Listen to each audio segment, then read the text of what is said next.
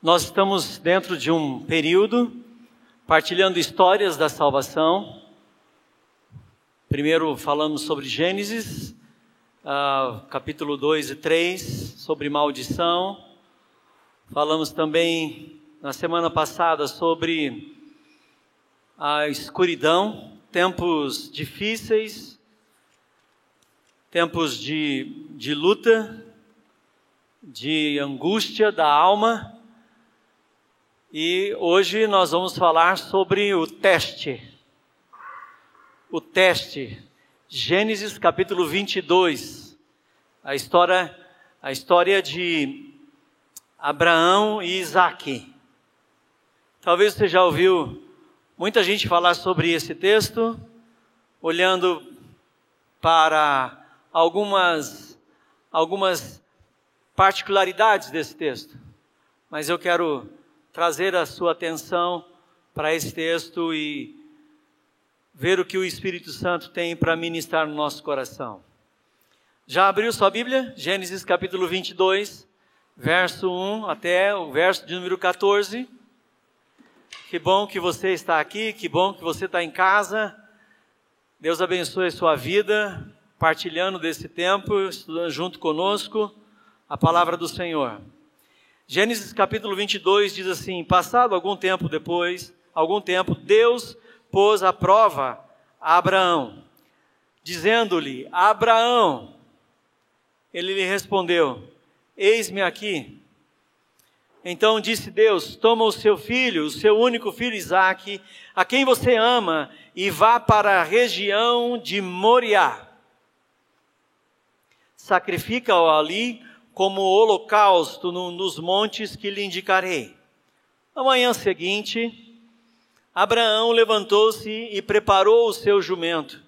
Levou consigo dois, servos, dois dos seus servos e Isaac, seu filho. Depois de cortar lenha para o holocausto, partiu em direção ao lugar que, lhe havia, que Deus havia lhe indicado. No terceiro dia de viagem, Abraão olhou e viu o lugar ao longe. Disse ele a seus servos: Fiquem aqui com o jumento, enquanto eu e o rapaz vamos até lá. Depois de adorar, voltaremos. Abraão pegou a lenha para o holocausto e colocou nos ombros do seu filho Isaque. E ele mesmo levou as brasas para o fogo e a faca. Caminhando os dois juntos, e caminhando os dois juntos, Isaac disse a seu pai: Abraão, meu pai. Sim, meu filho, respondeu Abraão. Isaac perguntou: As brasas e a lenha estão aqui, mas onde está o cordeiro para o holocausto? Respondeu Abraão: Deus mesmo há de prover o cordeiro para o holocausto, meu filho. E os dois continuaram a caminhar juntos. Quando chegaram ao lugar que Deus lhe havia indicado, Abraão construiu um altar e sobre ele arrumou a lenha, amarrou seu filho Isaque e o colocou sobre o altar em cima da lenha. Então, estendeu a mão e pegou a faca para sacrificar seu filho. Mas o anjo do Senhor o chamou do céu: Abraão, Abraão. Eis-me aqui, respondeu ele. Não toque no rapaz. Disse o anjo: Não lhe faça nada. Agora sei que você teme a Deus, porque não me negou o seu filho, o seu único filho. Abraão ergueu os olhos e viu um carneiro preso pelos chifres num arbusto. Foi lá pegá-lo e o sacrificou como holocausto em lugar do seu filho. Abraão deu a aquele lugar o nome de o Senhor proverá. Por isso, até hoje se diz: no monte do Senhor se proverá. Até o verso 14.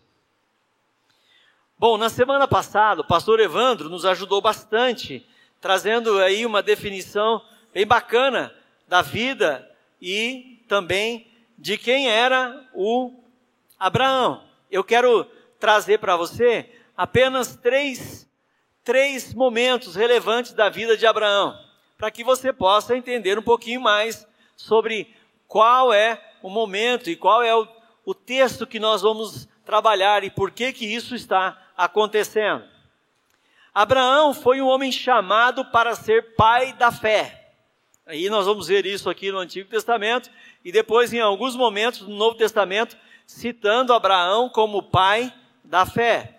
Um homem chamado por Deus para ser pai de uma nação, de uma nova nação e de um novo modelo de relacionamento com Deus. Não era mais o modelo que ele estava acostumado lá na Mesopotâmia, na sua casa, lá em Babilônia, onde ele morava, em Ur dos Caldeus, e agora é algo novo, um modo diferente de Deus se relacionar com os seus amados e de maneira muito especial com Abraão. Um homem chamado para ser bênção para todas as famílias da terra. Este homem necessitava ser testado, certo? Porque quem decidiu isso? Deus. Verso 22, capítulo 22, verso 1 diz: Passado algum tempo, Deus pôs Abraão à prova. Aí você pode dizer assim: é, pastor Juliano, mas Abraão é Abraão, né? Eu sou bem diferente de Abraão. Bom, segura lá no banco antes que você caia. Você vai ver quanto que você é parecido com Abraão. Veja lá.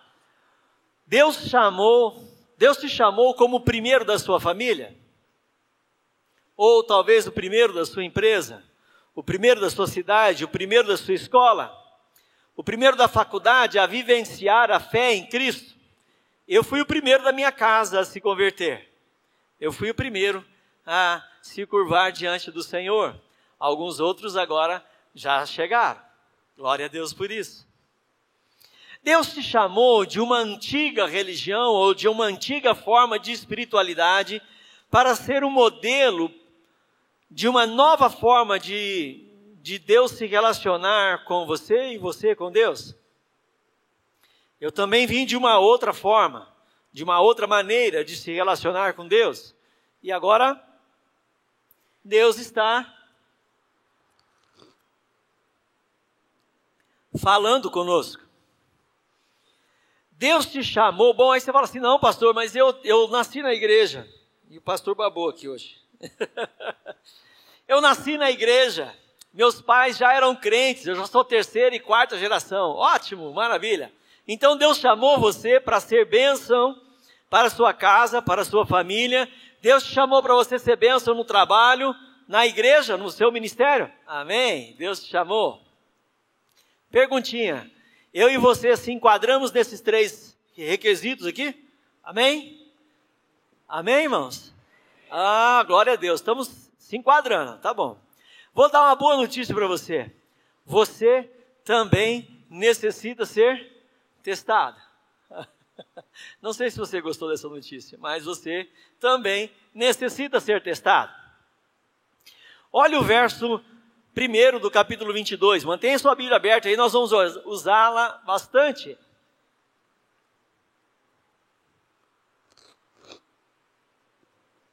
Passado algum tempo, Deus pôs Abraão a prova. Deus realmente testa pessoas? Dá uma olhada aqui, ó. Deus realmente testa pessoas?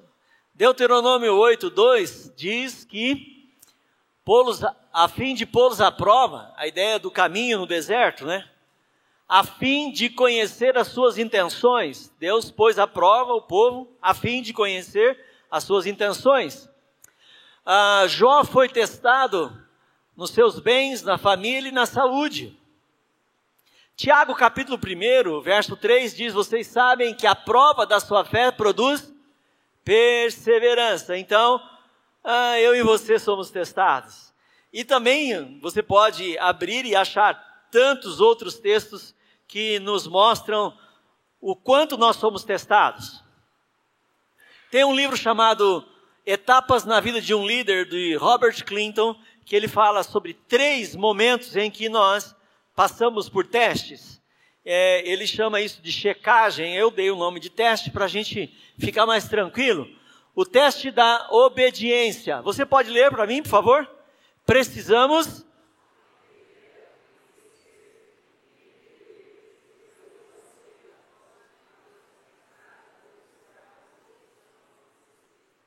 precisamos aprender a reconhecer, entender e obedecer a voz de Deus. Olha só o que aconteceu com Abraão. Então disse Deus: Tome seu filho, seu único filho Isaque, a quem você ama, e vá para a região de Moriá. Sacrifique-o ali como holocausto, num dos montes que eu lhe indicarei. Olha o verso 3. Na manhã seguinte, Abraão levantou-se e preparou o jumento e foi com a sua tropa, certo? Não demorou, não questionou, não ficou perguntando se era isso, se era aquilo, ele obedeceu, certo?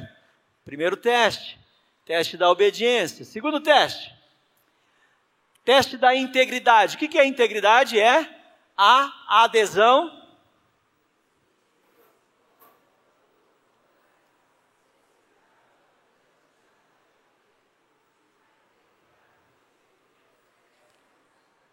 Eu esqueci, eu esqueci de pedir para você ler, né? Você está animado aí, né? É isso aí. Teste da integridade é adesão inflexível a um código de valores. Ah, eu e você viemos de realidades diferentes. Você imagina se a gente começa aqui na igreja a fazer as coisas segundo a família Sanches Lopes, ou segundo a sua família. E aí um fala assim: não, na minha casa a gente faz assim. O outro fala assim: não, na minha família nós fazemos assim há 200 anos. E aí o outro, ah, nós fazemos dessa forma. O que faz com que nós nos reunimos aqui? Para tratar as famílias, para fazer do jeito das famílias, ou todas as famílias vão aprender a fazer do jeito de Deus? Isso é adesão a um inflexível código de valores. Nós podemos fazer de maneira diferente, usar cores diferentes, mas os princípios são sempre os mesmos. E nós nos dobramos à palavra do Senhor, e não a palavra do Senhor se dobra a nós segundo as nossas vontades, segundo aquilo que me dá na telha, ou segundo que a maneira pela qual a minha família está acostumada a fazer. Certo? Então, integridade constitui o cerne do caráter. Ninguém entra num relacionamento pela metade. Pela metade ninguém aceita, certo? Ninguém aceita um relacionamento pela metade. Quando a gente fala que alguma coisa é íntegro, ele é inteiro. Espera-se que o marido seja inteiramente da mulher e a mulher inteiramente do marido. Espera-se que na família haja relacionamentos sinceros, não pela metade fazendo, fazendo aquilo que Deus quer para nós. Teste da integridade. Olha só o que Abraão faz. Abraão, Isaac disse a seu pai: Abraão, meu pai. Sim, meu filho, respondeu Abraão. Isaac perguntou: As brasas, a lenha estão aqui, mas o cordeiro para o holocausto, cadê? E o Abraão respondeu: Deus há de prover o cordeiro para o holocausto, meu filho. Ele não inventou uma historinha, ele não falou que eles iam passear, ele não contou assim, sabe, a gente, a gente vai dar uma volta, vou levar você lá no, na, no Play Center. Lá, Play Center faz tempo que não tem, né, gente? Já faz, agora denunciou, Roberto. Agora denunciou a idade, faz tempo que não tem Play Center. Ó, vou, vou passear lá é, no, no, parque super legal que tem hoje, que eu não sei. É, e aí eu quero levar você, meu filho, para andar de, de montanha russa. Ele falou: Nós vamos para um lugar, nós vamos fazer um processo de adoração. E quando ele faz a pergunta, ele diz assim: Deus para si proverá. Por quê? Porque no coração dele era essa fé que estava movendo o coração dele. Muito bem, um último teste. O teste da palavra. Agora, por favor, todos leiam. Vamos lá? Testa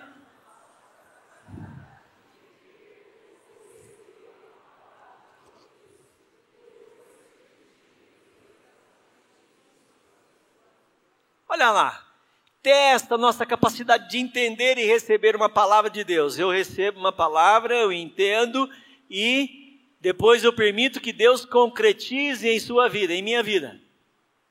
Um péssimo exemplo desse, Jonas recebeu uma palavra e Deus disse: Vá para Nínive. Ele foi para Jope. ele foi para outro lugar. Tem gente que recebe palavra de Deus e sabe que vem de Deus e tem consciência que é Deus que está falando e ele fala assim: ah, acho que não, eu vou para outro canto, certo? Um outro exemplo bom foi Abraão. Quando chegou a um lugar que Deus lhe havia indicado, Abraão construiu um altar sobre ele, arrumou a lenha, amarrou seu filho e colocou sobre o altar em cima da lenha. Então estendeu a mão, pegou a faca para sacrificar seu filho. Irmãos, Abraão foi testado, certo? O motivo por que Abraão foi testado?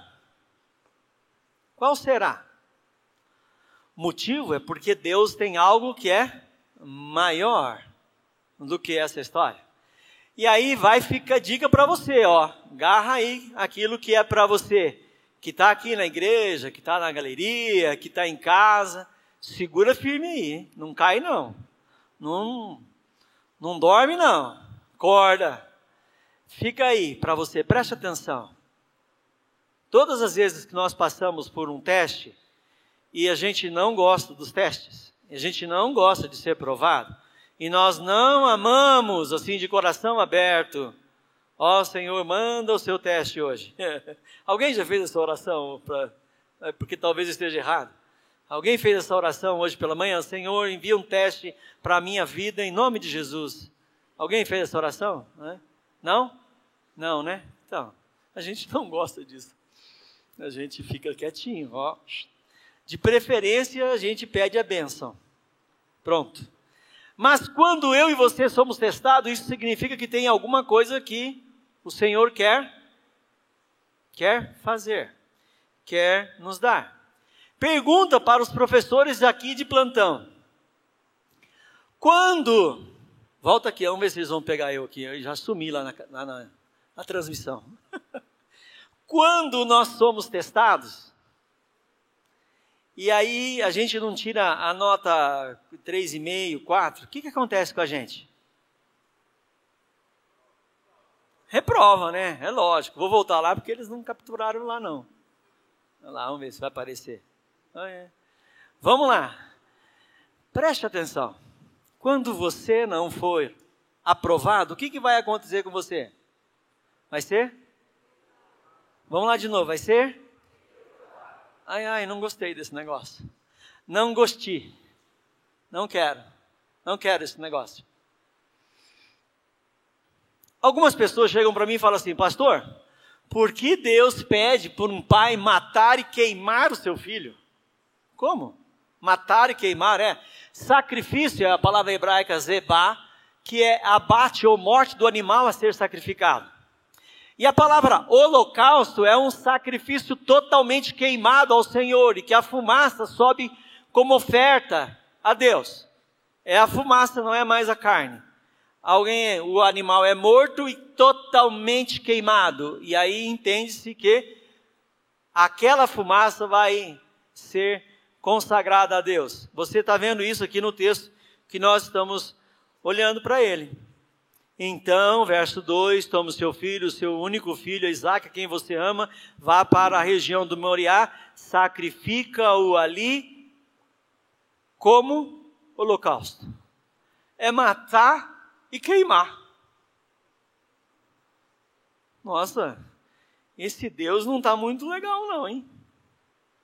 Talvez esse texto, se fosse passar pelos crivos hoje da nossa educação, ele teria que ser tirado, né? Tira ele de lado. Não põe ele não, porque não está muito bom esse texto, não.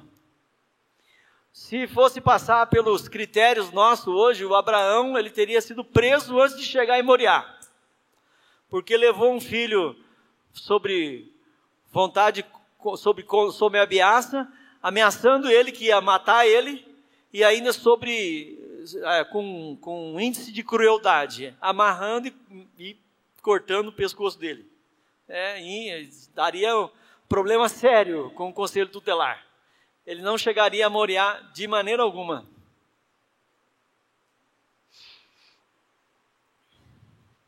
Palavra-chave para que a gente possa entender isso tudo é único filho. Esse entendimento, para minha vida e para você, é um único filho. Por quê? Lembra que eu falei para você que Deus estava estabelecendo algo novo. Com Abraão, Deus está estabelecendo uma nova forma, totalmente diferente de relacionamento com ele e com a sua descendência.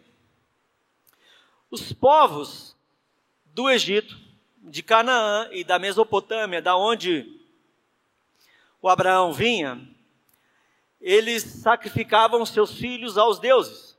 Preste atenção que está escrito na Bíblia. Deuteronômio capítulo 18, verso 9, diz assim: Quando entrarem na terra que o Senhor teu Deus lhes dá, não procure imitar as coisas repugnantes que as nações de lá praticam. Não permita que se ache alguém entre vocês que queime seu filho, queime o seu filho em sacrifício ao seu Deus. Não permita isso. Não permita que se ache alguém entre vocês que queime em sacrifício o seu filho ou sua filha. E Deus não quer que isso aconteça. Agora, Deus está mandando essa palavra para Moisés, certo? Faz a conta comigo lá. Abraão, quem que é o próximo? Isaac, depois de Isaac? Jacó, e depois de Jacó? José, 400 anos do Egito, e depois? Moisés, ah, aula de escola dominical, vamos de novo. Abraão, Isaac, Jacó, José, 400 anos de Egito e depois Moisés. Para Abraão, uma nova história e seus descendentes. Êxodo capítulo 13, Deus está falando com Moisés o seguinte: Disse o Senhor a Moisés: consagre a mim todos os primogênitos, por conta da história da Páscoa, por conta da consagração da Páscoa, por conta do passar o sangue nos umbrais, por conta do anjo da morte passar e matar todos os primogênitos, tanto dos animais como dos seres humanos, os filhos do Egito. Consagrar significa sacrificar, considerar que aquilo que foi consagrado pertence a Deus.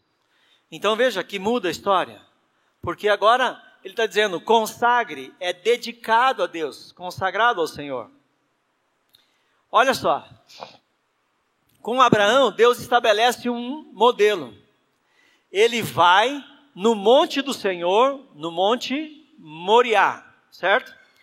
Onde é o monte Moriá? Onde hoje é Jerusalém. Jerusalém é formada, composta de cinco grandes montes.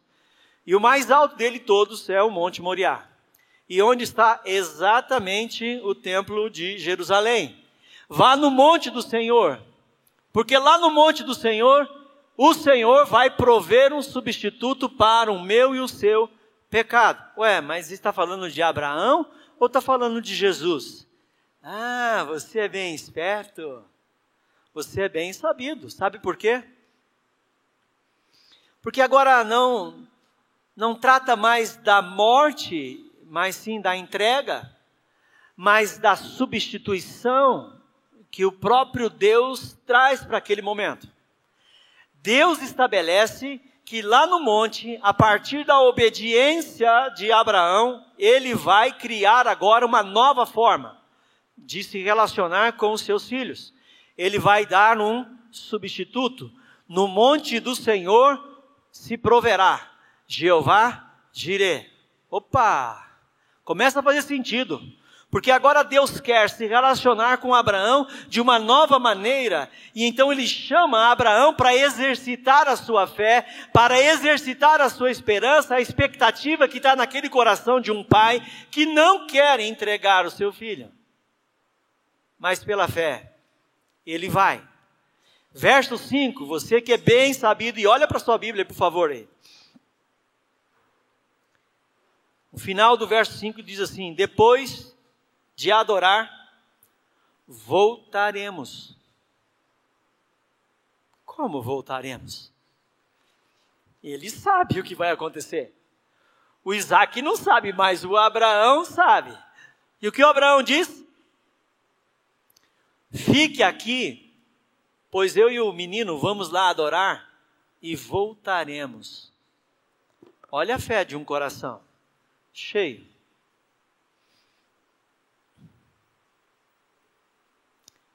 Cristo é o primogênito de toda a criação. Preste atenção aqui para mim, por favor. Abraão está sendo tratado pelo Senhor, está passando por um teste de obediência, de integridade, teste da palavra, porque o Abraão nem tinha noção disso, mas algo que Deus estava fazendo com ele vai repercutir para as próximas gerações. Olha para mim, por favor. Talvez você não saiba porque Deus está fazendo você passar por esse teste que você está passando.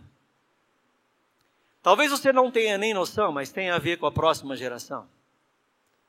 Assim como Abraão, Isaac, Jacó, José e depois lá o Moisés. Algumas coisas foram transmitidas. Todo o sacrifício, todo esse chamado, todo esse teste de Deus com Abraão e com seu filho Isaac tem a ver com Cristo. Porque agora, pela primeira vez na Bíblia, pela primeira vez na palavra, Deus traz um substituto para algo. Deus traz o substituto e cria um apontar para Jesus Cristo. Trata-se de uma redenção por meio da substituição. Como tal, prevê a entrega, o sacrifício, a oferta substitutiva de Jesus, no meu e no seu lugar. Um dia, um homem todo animado, muito fervoroso, diz assim para mim: Pastor, o que eu posso fazer para ter a salvação? Falei: Olha, eu acho que você chegou um pouquinho tarde, mais ou menos uns dois mil anos. Você chegou tarde. Porque o que tinha de ser feito para ser salvo, Jesus Cristo já fez. Deus não desejava tirar a vida de uma criança. Deus não queria transformar o Abraão em um pai sem filho. Deus não queria transformar aquele teste numa tragédia. Deus estabeleceu para a vida daquela casa, daquela família, algo novo. Pensa um pouquinho na sua história. Você é o primeiro da sua casa a se converter. Você foi chamado por Deus para algo específico. Você foi chamado por Deus para ser bênção, aonde o Senhor te colocou. Eu e você precisamos ser testados. Você pode olhar para mim e perguntar assim, pastor, meu casamento está difícil. Está uma situação complicada. Eu não me entendo, ela não me entende, e eu não sei nem o que, que vai virar essa história. Teste da integridade. O quanto você vai permanecer firme aquilo que você um dia se colocou diante de Deus e disse: Eu, eu quero assumir esse compromisso. Talvez a sua luta seja com relação às suas finanças. A situação financeira não esteja muito boa. E Deus esteja chamando você para fazer o teste da fidelidade. Manter firme o propósito do Senhor na sua vida. Talvez você esteja sendo provado na sua mente, no seu coração, nas intenções que, que estão aí e elas estão começando a aparecer, a ser reveladas. Talvez, como o pastor Evandro falou na semana passada, o seu teste seja a escuridão da alma, a noite escura da alma. A depressão bateu a porta, a angústia o sofrimento, aquele sentimento que, que amarra, que aprisiona, que faz com que a gente olhe para o espelho e não goste de absolutamente nada do que a gente está vendo.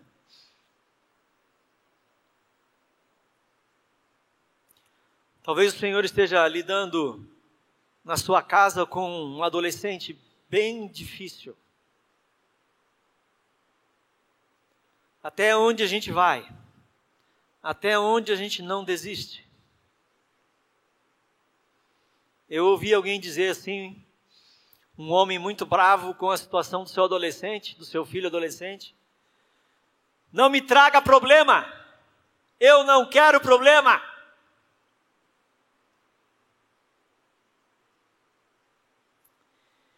Eu não sei qual é o problema que você está vivendo. Qual a luta? Mas uma coisa eu sei: Deus é maravilhoso. Sabe por quê? Porque se você for reprovado, Ele vai te dar uma nova oportunidade. E vai fazer você de novo passar pela prova, pelo teste. Mas, pastor, e se eu se reprovar? Ele vai te dar uma nova oportunidade? Eu já ouvi pessoas chegando para mim dizendo assim, pastor, eu estou nesse sofrimento há quase 20 anos. Eu falei, olha, maravilha, quem sabe dessa vez aprende. Né? Quem sabe agora a coisa dá uma endireitada no negócio. 20 anos já tá bom, né? É metade do deserto já. Deserto foi 40. Tem uns que são mais insistentes, sabe, gosta da quinta série, não sai nunca da quinta série. Sabe aqueles que, que ficam lá, reprovou de novo, ano que vem reprovou de novo, ano que vem reprovou de novo. Alguns maridos estão nos testes. Não cutuque nem quebre a costela do seu marido, por favor. Certo? Eu já vi uns. Uns cutuca aí. Algumas esposas estão no teste. Pela fé. Preste atenção o que está acontecendo agora com Abraão. Olha só o que Abraão está vivendo. Abraão está vivendo um momento duro, dramático, mas não é só para Abraão o que ele está vivendo. Talvez o que você está vivendo hoje não seja só por sua causa, seja por causa de outras pessoas também. Abraão está vivendo algo que está apontando diretamente para Jesus. Apontando diretamente para Jesus. Preste atenção. Verso 2. Ele fala assim, ó, vai lá para o Monte Moriá. Onde é o Monte Moriá? É o lugar do templo. Ao lado do Monte Moriá, do lado de fora da cidade, Jesus foi crucificado. Verso 3. Você vai ter três dias de caminhada onde você está. Ah, três dias, parece que a gente conhece alguma coisa mais ou menos assim. Sexta, sábado e domingo, Jesus passou no túmulo. Verso 5, a fé do Abraão é tão grande que ele diz assim: O meu filho vai voltar comigo, nós voltaremos, eu e o menino. Ele está crendo numa coisa que nunca tinha acontecido. Talvez você já desistiu de alguém que está perto de você.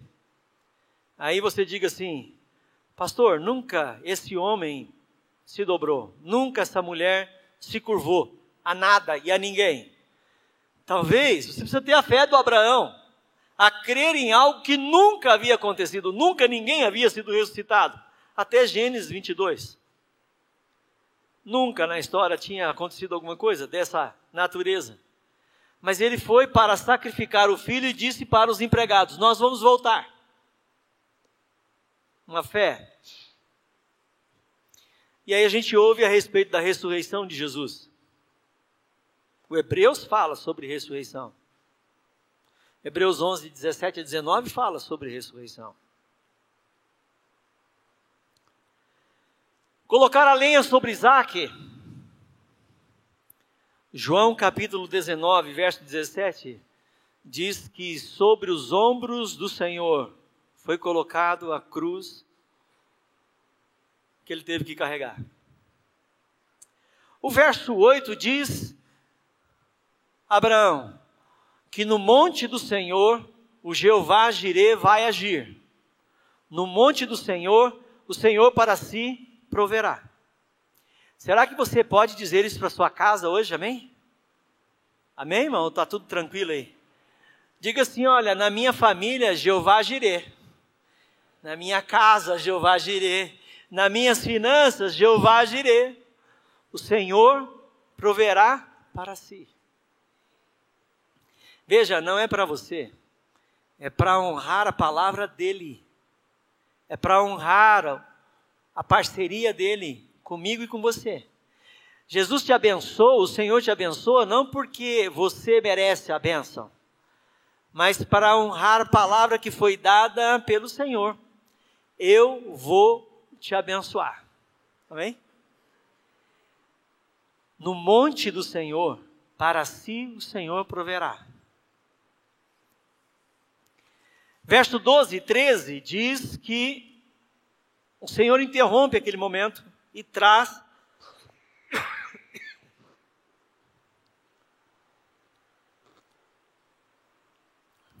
e traz para para o Abraão um substituto do filho. O Senhor trouxe ali um carneiro. O texto de Abraão revela algo que é maior do que ele. Abraão nem tinha noção do que estava acontecendo, mas o Senhor estava dando a ele algo que era transcendente vai além dele e afetou novas gerações e chegou em Cristo Jesus, que chega até nós hoje. Deus não queria matar o Isaac, pois ele, ele arrumou um substituto. Nosso tema hoje é o teste. Eu queria perguntar para você: você já se achou no teste aí ou não? Amém? Já se achou? Então dá uma levantadinha na mão assim, não precisa ser muito altona não, pode ser de ladinho assim mesmo, assim, só para eu entender, amém? Amém, glória a Deus, você está no teste, certo? Eu e você estamos, ó, na moenda. Segundo a linguagem do Jeremias, na olaria do Senhor, ó, amassando. Segundo o texto de Deuteronômio, passando pelo deserto. Segundo outros textos de Tiago, ele está pondo a prova.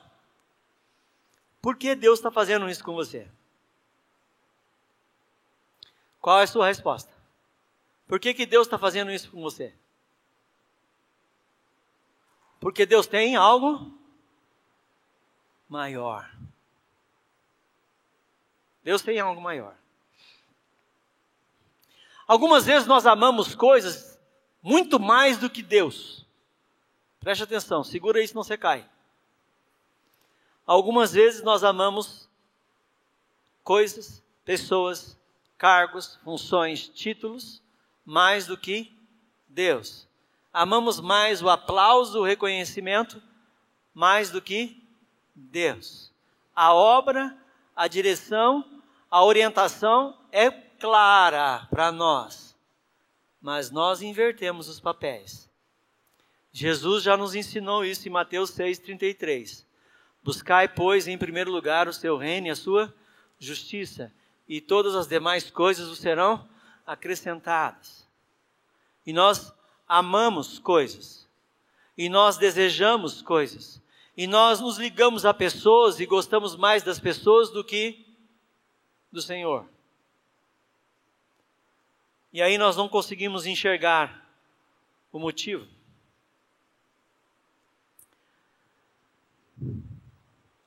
Cadê o seu Isaac? Onde ele está? Cadê aquilo que você ama? Ou aqueles a quem você ama? Cadê o Isaac do seu coração? Jesus foi muito claro para a gente a respeito de um outro Isaac chamado finanças. Ele diz assim: não dá para servir a dois senhores, porque um você vai agradar e outro você vai desagradar. Não dá para servir a riqueza a Deus. Onde está o seu Isaac? Alguns têm um Isaac lá no banco. Toda hora abre o aplicativo para ver se o dinheirinho está lá.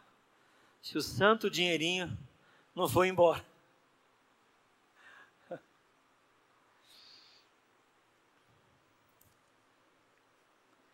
Alguns estão vivendo a reprova constante. Deus te dá uma outra oportunidade hoje, você se arrepender e começar de novo. Amém? Irmão, se você foi reprovado em alguma matéria, em alguma área daquelas, qual é a sua atitude? Ficar chorando, lamentando, resmungando? Ou se arrepender e dizer: Deus, eu estou aqui, quero começar de novo? O pastor Evandro fez o apelo antes do sermão hoje. Olha que beleza. A gente não vai nem precisar fazer, porque já foi todo mundo abençoado. Mas eu quero trazer à sua memória, no seu coração, algumas palavras que vêm do Senhor para a minha vida e para a sua. Talvez você esteja assim, se esfregando aí no, na cadeira, no banco, ou na sua casa, ou onde você for assistir aí esse tempo de culto, participar desse momento, e dizendo assim: é, eu estou sendo testado, mas eu já fui reprovado tirei zero. E agora? Agora a gente começa de novo. Agora a gente se arrepende e volta. Agora a gente aquieta o coração e faz o que o Isaac, o que Abraão fez com Isaac. Consagra ao Senhor. Aí você vai poder entender o verso 18 do capítulo 22. Olha aí na sua Bíblia, por favor. Preste atenção e por meio dela, todos, todos os povos da terra serão abençoados. Porque você obedeceu. Porque você obedeceu.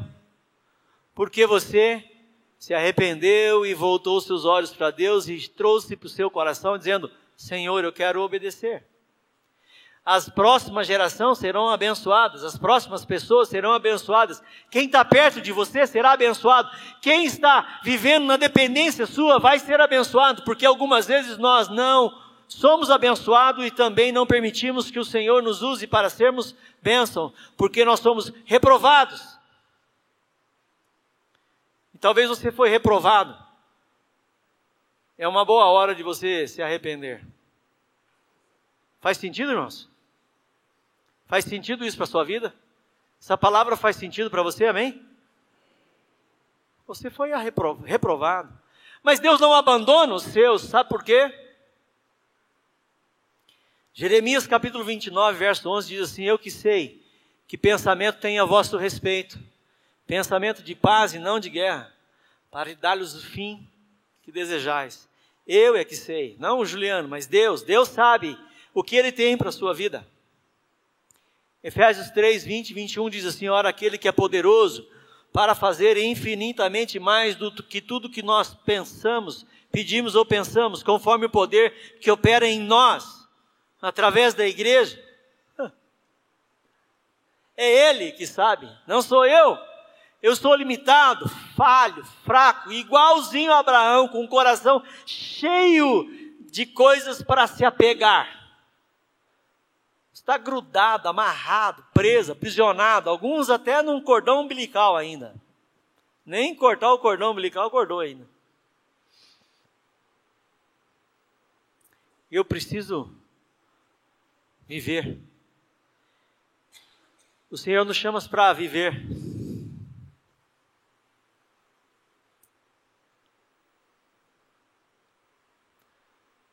Nosso tema é o teste, certo? Você quer isso? Amém? Você pode ler para mim, por favor? Eu. Vamos de novo? Agora você vai falar só para você, bem alto. Você está pronto para isso? Você está pronto?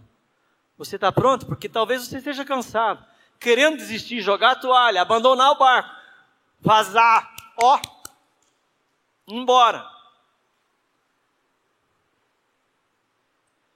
Eu quero ser aprovado, amém?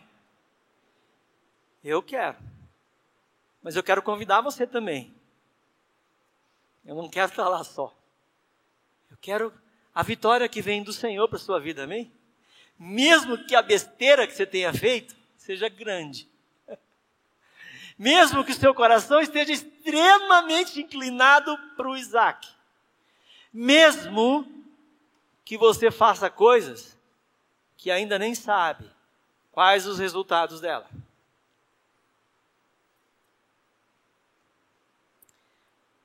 Romanos 8, 28 fala algo muito especial, porque algumas pessoas reclamam por que, que Deus faz isso comigo. Acha que é coisa até do capeta, sabe? Está amarrado esse negócio. O espírito maligno vai embora da minha vida. Irmão, é o teste. Ó, tranquilo. Aquieta o coração. Como diria o Lázaro, aquele cantor, né? Vou passando pela prova, dando glória a Deus. Olha que beleza, vocês sabem da música, né? É isso aí. Vou passando pelas provas, dando glória a Deus.